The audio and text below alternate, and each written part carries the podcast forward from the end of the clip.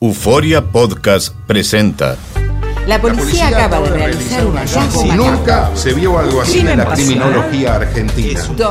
A lo largo de ocho episodios, nos adentraremos en la investigación policial mientras conoceremos las hipótesis que envolvieron al caso. Escucha la primera temporada de Crímenes Paranormales en la aplicación de Euforia o en tu plataforma favorita. Bienvenidos al podcast de Noticiero Univisión Edición Nocturna. Aquí escucharás todas las noticias que necesitas saber para estar informado de los hechos más importantes día con día. 24 de mayo, estas son las noticias principales. I'm Ron DeSantis, and I'm running for president. El gobernador de Florida, Ron DeSantis, lanza su campaña para las elecciones de 2024. Se convierte en el principal rival de Donald Trump por la candidatura presidencial del Partido Republicano. Con varios actos, la comunidad de Uvalde se une en su dolor en el primer aniversario de la masacre en la escuela primaria, donde murieran 19 niños y dos maestras. El presidente Biden pidió al Congreso que haga algo, ya, sobre las armas de fuego. Y en Oaxaca, México, castigan con latigazos a un acusado de extorsión. En ciertos casos, la ley en México permite el castigo con latigazos. Comienza la edición nocturna. Este es Noticiero Univisión Edición Nocturna con León Krause y Mike Interiano. Muy buenas noches y gracias por acompañarnos. El gobernador de la Florida, Ron DeSantis, lanzó hoy formalmente su campaña presidencial para las elecciones del 2024. En una conversación que fue algo accidentada porque tuvo errores técnicos con el millonario Elon Musk en Twitter, DeSantis anunció que aspira en efecto a ser el candidato presidencial del Partido Republicano. Así es, León, este anuncio lo convirtió de inmediato en el aspirante oficial que más se acerca en las encuestas al expresidente Donald Trump. Es cierto, desde Miami, Danay Rivero tiene la información. But decline is a En un video lanzado en su cuenta de Twitter, el gobernador de Florida, Ron DeSantis, dio a conocer que aspiraba a la nominación republicana para la presidencia de Estados Unidos. I'm Ron DeSantis, and I'm running for president to lead our great American comeback. También sostuvo una conversación con el propietario de Twitter, Elon Musk, donde pretendía hablar sobre su carrera hacia la Casa Blanca, pero en más de una ocasión falló el audio de la plática en la misma red social. Mientras, afuera del Hotel Four Seasons en Miami, donde permanecía el gobernador de Florida, decenas de personas con pancartas en mano y altoparlantes protestaban en contra de DeSantis. han tenido leyes fuertes contra inmigrantes que se reproduzcan en otros lados del país. Ruth Velázquez se refiere a la legislación que firmó DeSantis SB 1718, que ha sembrado el pánico entre inmigrantes indocumentados. La presencia policial se extendió a lo largo de la avenida porque había más de un grupo protestando. Este apoyaba al Partido Republicano y al candidato Donald Trump. Para mí, honestamente es un traidor, porque uno lo hace hasta un amigo, ¿entiendes? Y está haciendo cosas incorrectas. Por su parte, los manifestantes dicen que se presentarán en cada uno de los eventos al que asista Ron DeSantis para así expresar el descontento que sienten hacia el político. El anuncio de hoy no les tomó por sorpresa a los expertos, pero las fallas producidas dicen que pueden tener repercusiones.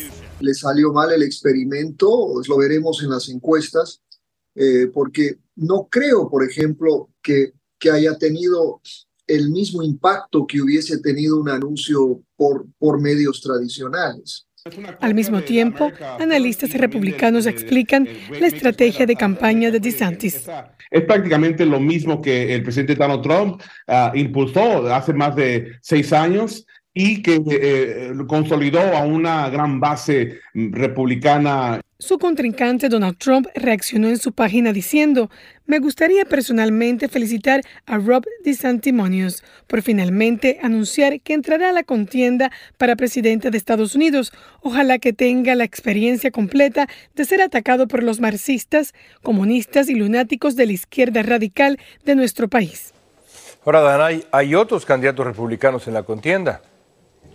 Así es, Ron DeSantis ahora se une a un campo de precandidatos republicanos cada vez mayor que incluye a Trump, así como el senador Tim Scott de Carolina del Sur y a la exgobernadora de Carolina del Sur, Nikki Haley, entre otros. Mighty. Muchas gracias, Danay. Hoy se cumple el primer aniversario de la masacre en la comunidad de Uvalde, Texas, en donde murieron 21 personas, 19 niños y dos maestras. Sin embargo, lo ocurrido en la escuela primaria Rob no es un hecho aislado, ya que según la organización K-12, se han reportado más de mil tiroteos en escuelas del país desde el 2018 y más de 2.700 actos de violencia armada en los últimos 50 años. Y desde el 2018 ha habido un incremento del 40%. De hecho, el año pasado, cuando ocurrió la masacre de Uvalde, se rompió el récord de tiroteos, con más de 300, dejando más de 270 fallecidos. Y otra cifra alarmante, el 42% de los agresores son o fueron estudiantes de la escuela que atacaron, tal y como ocurrió en Uvalde, donde se encuentra nuestra compañera Marlene Guzmán, quien nos trae los pormenores de lo que se vivió hoy en esa ciudad que aún sufre por la terrible tragedia. Hoy en Uvalde se reabrieron las heridas que aún no han sanado. Con una emotiva vigilia honraron la memoria de las 21 víctimas. Oraron por las familias en un día de inmenso dolor. Abrieron un sobre liberando mariposas que volaron tan alto como los 19 estudiantes y dos maestras. Con velas en mano, los cientos de asistentes, entre ellos los sobrevivientes, iluminaron Ubalde en una noche que será difícil quien aún con sus heridas físicas y emocionales, hoy se armó de valor para seguir luchando por hacer justicia por sus estudiantes del Salón 111, fue el maestro Arnulfo Reyes, quien vestido de color naranja y sosteniendo una bandera con el número 21, se mantuvo frente a la plaza por 77 minutos en representación al tiempo que esperaron en agonía hasta que entraron autoridades y acabaron con el tirador. Es muy importante para mí y todo el mundo lo sabe, sí. aquí estoy, aquí estoy a apoyando a las familias y pues por mis estudiantes y por todos, todo de Uvalde. A un año de la tragedia, el miedo en la comunidad de Uvalde aún está latente. Llevar a sus hijos a la escuela sigue siendo un motivo de preocupación para padres, pues temen que pueda ocurrir otro terrible tiroteo como el del 24 de mayo del 2022. Un terror en todos los padres. Nos vamos con el Jesús en la boca. Pensar que al final del día no los vamos a ver. En este día de recordación, algunas familias no lograron contener el llanto al escuchar al mariachi que tocó en la plaza esta tarde. Allí estaba el bisabuelo de Lexi Rubio, quien dice a través de música y el sonido de los instrumentos, este día logró encontrar un poco de consuelo en medio de tanto dolor. Es un día sombrío que nos trae recordatorios dolorosos un día difícil, pero lo vamos a superar. Un fuerte abrazo a toda esa comunidad de Ubalde. Y Marlene, eh, ¿cómo se vive el ambiente a esta hora ahí en Ubalde? Buenas noches. Maite, buenas noches. A esta hora todavía hay personas que vienen hasta el memorial, visitan los altares de cada una de las víctimas y tratan de rendirle sus respetos y honor a estos pequeños y a estas dos maestras. Pero lo que sí se sentirá con más fuerza esta noche es la ausencia de esas vidas que ya no están entre nosotros. Regreso contigo, León. Gracias, Marlene. Estás escuchando la edición nocturna de Noticiero Univisión.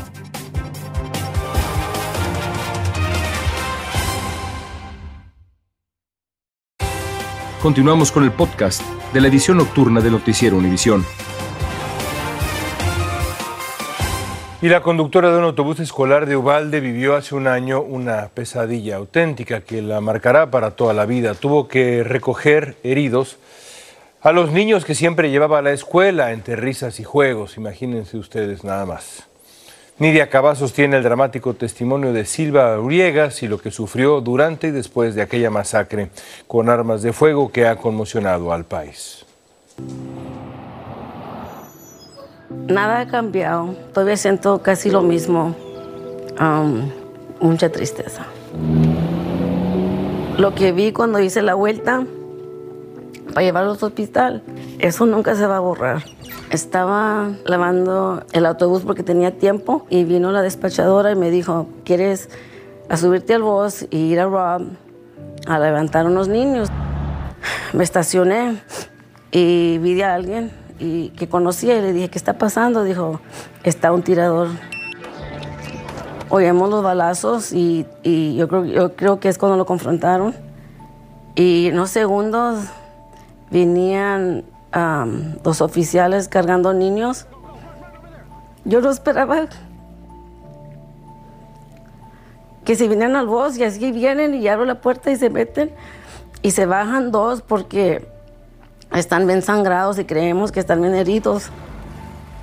Y ahí me quedé sentada y les dije a los niños, está bien, todo va a estar bien. Y llorando los niños por su mamá.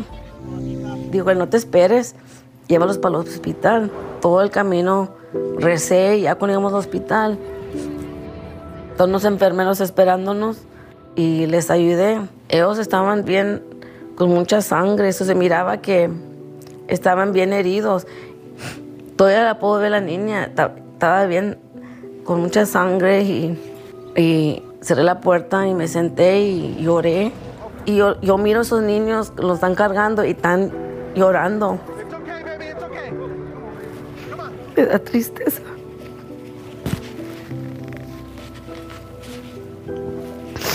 Pero me recuerdo de ese momento. Nunca, nunca en mi mente creí que alguien se iba a morir ese día. Silvia Uriega se convirtió en héroe el pasado 24 de mayo del 2022. Los cuatro niños que ella trasladó hasta el hospital sobrevivieron, pero el trauma que ella vivió persiste hasta este día. Desde Uvalde, Texas, Nidia Cavazos, Univisión. Gracias, Nidia, y lo dijiste bien. Toda una heroína, la señora Silvia. Cambiamos completamente de tema y les cuento que pobladores de San Dionisio Cotepec, en Oaxaca, México, detuvieron a un hombre al que acusaron de extorsionar a comerciantes. Y las autoridades del municipio dictaminaron que merecía recibir latigazos como castigo por su delito. Lo curioso es que en ciertos casos la ley en México permite los latigazos como castigo. Desde la capital mexicana, Alejandro Madrigal nos explica. El pueblo decidió el castigo a este hombre, un presunto delincuente. Ellos resolvieron azotarlo con un látigo. Gente de San Dionisio, Cotepec, Oaxaca, pedía más y más para que recibiera su merecido por quererles robar. Hasta que el delincuente acusado de cobrar extorsiones por derecho de piso a comerciantes no pudo más. Lo entregaron a la Fiscalía de Oaxaca. Muchas de estas prácticas están fuera del contexto jurídico, violentan los derechos humanos de las víctimas, violentan los derechos humanos de los presuntos responsables y vulneran tratados internacionales. El presunto delincuente de 40 años fue sometido a una asamblea pública ante la horda de gente molesta por los robos, quienes decidieron su reprimenda. Estas comunidades se gobiernan por usos y costumbres y son ellos los que deciden cómo castigar y qué ley aplicar. Desafortunadamente hemos visto que una persona que es entregada a las autoridades, pues terminan liberándola a los dos días, ¿no? Entonces, si no existe un sistema de ley como, como tal, yo creo no es tan justificada la acción, pero pues no queda de otra como sociedad más que buscar justicia por propia mano. Ante estos hechos se abre de nuevo el debate sobre la aplicación de usos y costumbres para hacer justicia de propia mano. La ley dice que no se puede, pero aquí en estas comunidades aseguran que se ven obligados a hacerlo. No podemos estar justificando esta situación, pero es el resultado de la mala legislación que existe en nuestro país. México es el país con más agresiones de este tipo. Según la investigación Linchamientos en América Latina de 2000 a 2022, se registraron 1.900 casos de quienes hicieron justicia por propia mano. En Ciudad de México, Alejandro Madrigal, Univisión. Y la música estadounidense está de luto hoy tras conocerse el fallecimiento a sus 83 años de la legendaria cantante Tina Turner. Así es. La revista Rolling Stone la había calificado como una de las mejores cantantes de todos los tiempos, con toda razón. Tenía admiradores por todo el planeta. Y Dulce Castellanos nos informa desde Los Ángeles cómo le dicen el último adiós a esta gran estrella.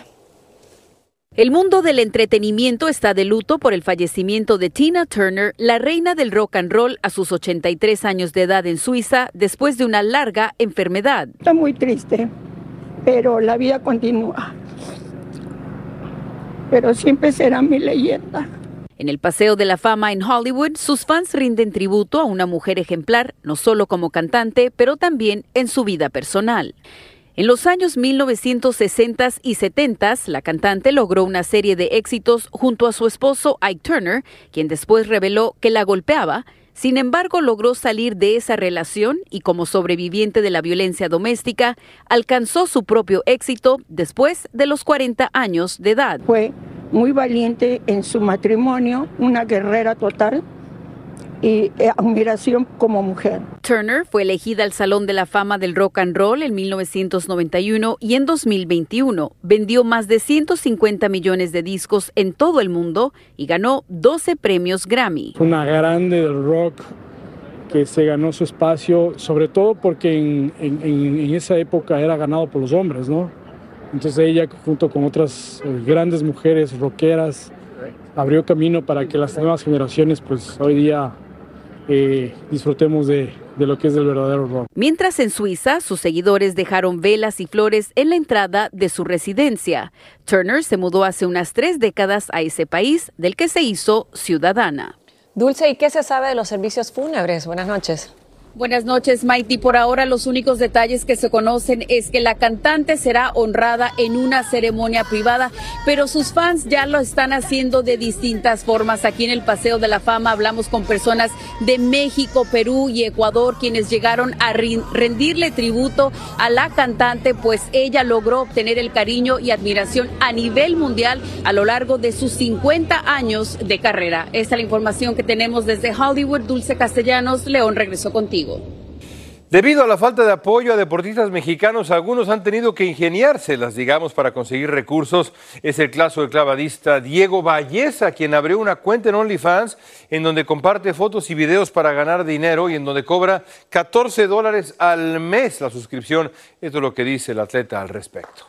Pues buscamos ahorita otro apoyo, otra forma de cómo, no, cómo este, sacar ese sustento económico que no nos quite tanto tiempo también porque son de 6 a 8 horas diarias de entrenamiento. Estuve dudando de cuándo abrirlo, lo abrí el 9 de marzo, me ha ido bien afortunadamente. Pero Valleza no es el único, ya que también el equipo mexicano de nado sincronizado tuvo que vender trajes de baño y también vendió toallas para conseguir el dinero y poder viajar a la Copa del Mundo de la especialidad. Y la congresista demócrata Pramila Jayapal dijo hoy que los republicanos no están negociando en absoluto sobre el límite de la deuda. Según la legisladora, los republicanos rechazaron políticas que podrían haberse destinado a reducir el déficit, como por ejemplo poner fin a las subvenciones fiscales de las empresas petroleras, una industria que se embolsó 200 mil millones de dólares en beneficios el año pasado. Un juez federal en Washington, D.C. determinó hoy que permanezca detenido el hombre que el lunes estrelló un camión alquilado contra una barrera de seguridad en la Casa Blanca. Los fiscales dicen que Sai Barsit Kandula, de 19 años, es un riesgo de fuga porque no es ciudadano ni residente permanente de Estados Unidos. El hombre podía ser sentenciado a 10 años de prisión. Escuche esto, en Des Plaines, un suburbio en Chicago, una mujer arrojó figuras de santos y otros objetos a una hoguera en el santuario de Nuestra Señora de Guadalupe. Y hoy la policía informó que la presunta autora del siniestro, Virginia Roque Fermín, fue acusada de incendio intencional. Las llamas afectaron un lado del santuario, destruyeron la capilla de Cristo Redentor y provocaron daños estimados en 78 mil dólares. Continuamos con el podcast de la edición nocturna de Noticiero Univisión. Un escalador murió al caer unos 100 pies en Utah. El hombre de 26 años escalaba la llamada esquina exterior de Big Cottonwood Canyon cuando cayó hacia su muerte. Su novia gritó pidiendo ayuda, pero cuando llegaron los equipos de emergencia, el hombre ya había fallecido. Aunque se desconoce la causa de la muerte y el accidente, la policía dijo que el escalador usaba el equipo adecuado. Datos de la misión Cassini de la NASA sugieren que están desapareciendo los anillos de Saturno y que esos anillos, que están hechos mayormente de hielo, con un poco de polvo rocoso, podrían dejar de existir en unos cientos de millones de años. ¡Qué tragedia! Los científicos también dicen que Saturno no siempre tuvo sus anillos bellísimos, sino que se formaron cuando todavía existían los dinosaurios. Gracias por escucharnos. Si te gustó este episodio, síguenos en Euforia, compártelo con otros, públicalo en redes sociales y déjanos una reseña. El escándalo alrededor de Gloria Trevi es cada día más grande y parece no tener fin. Soy María Raquel Portillo. Fui ese rostro pálido y sin voz que el mundo vio en las escenas del mayor escándalo del entretenimiento de las últimas décadas. No vengo a contar mi versión, vengo a contar mi historia ya es hora de abrir la boca. En boca cerrada. Escúchalo en tu plataforma de podcast favorita.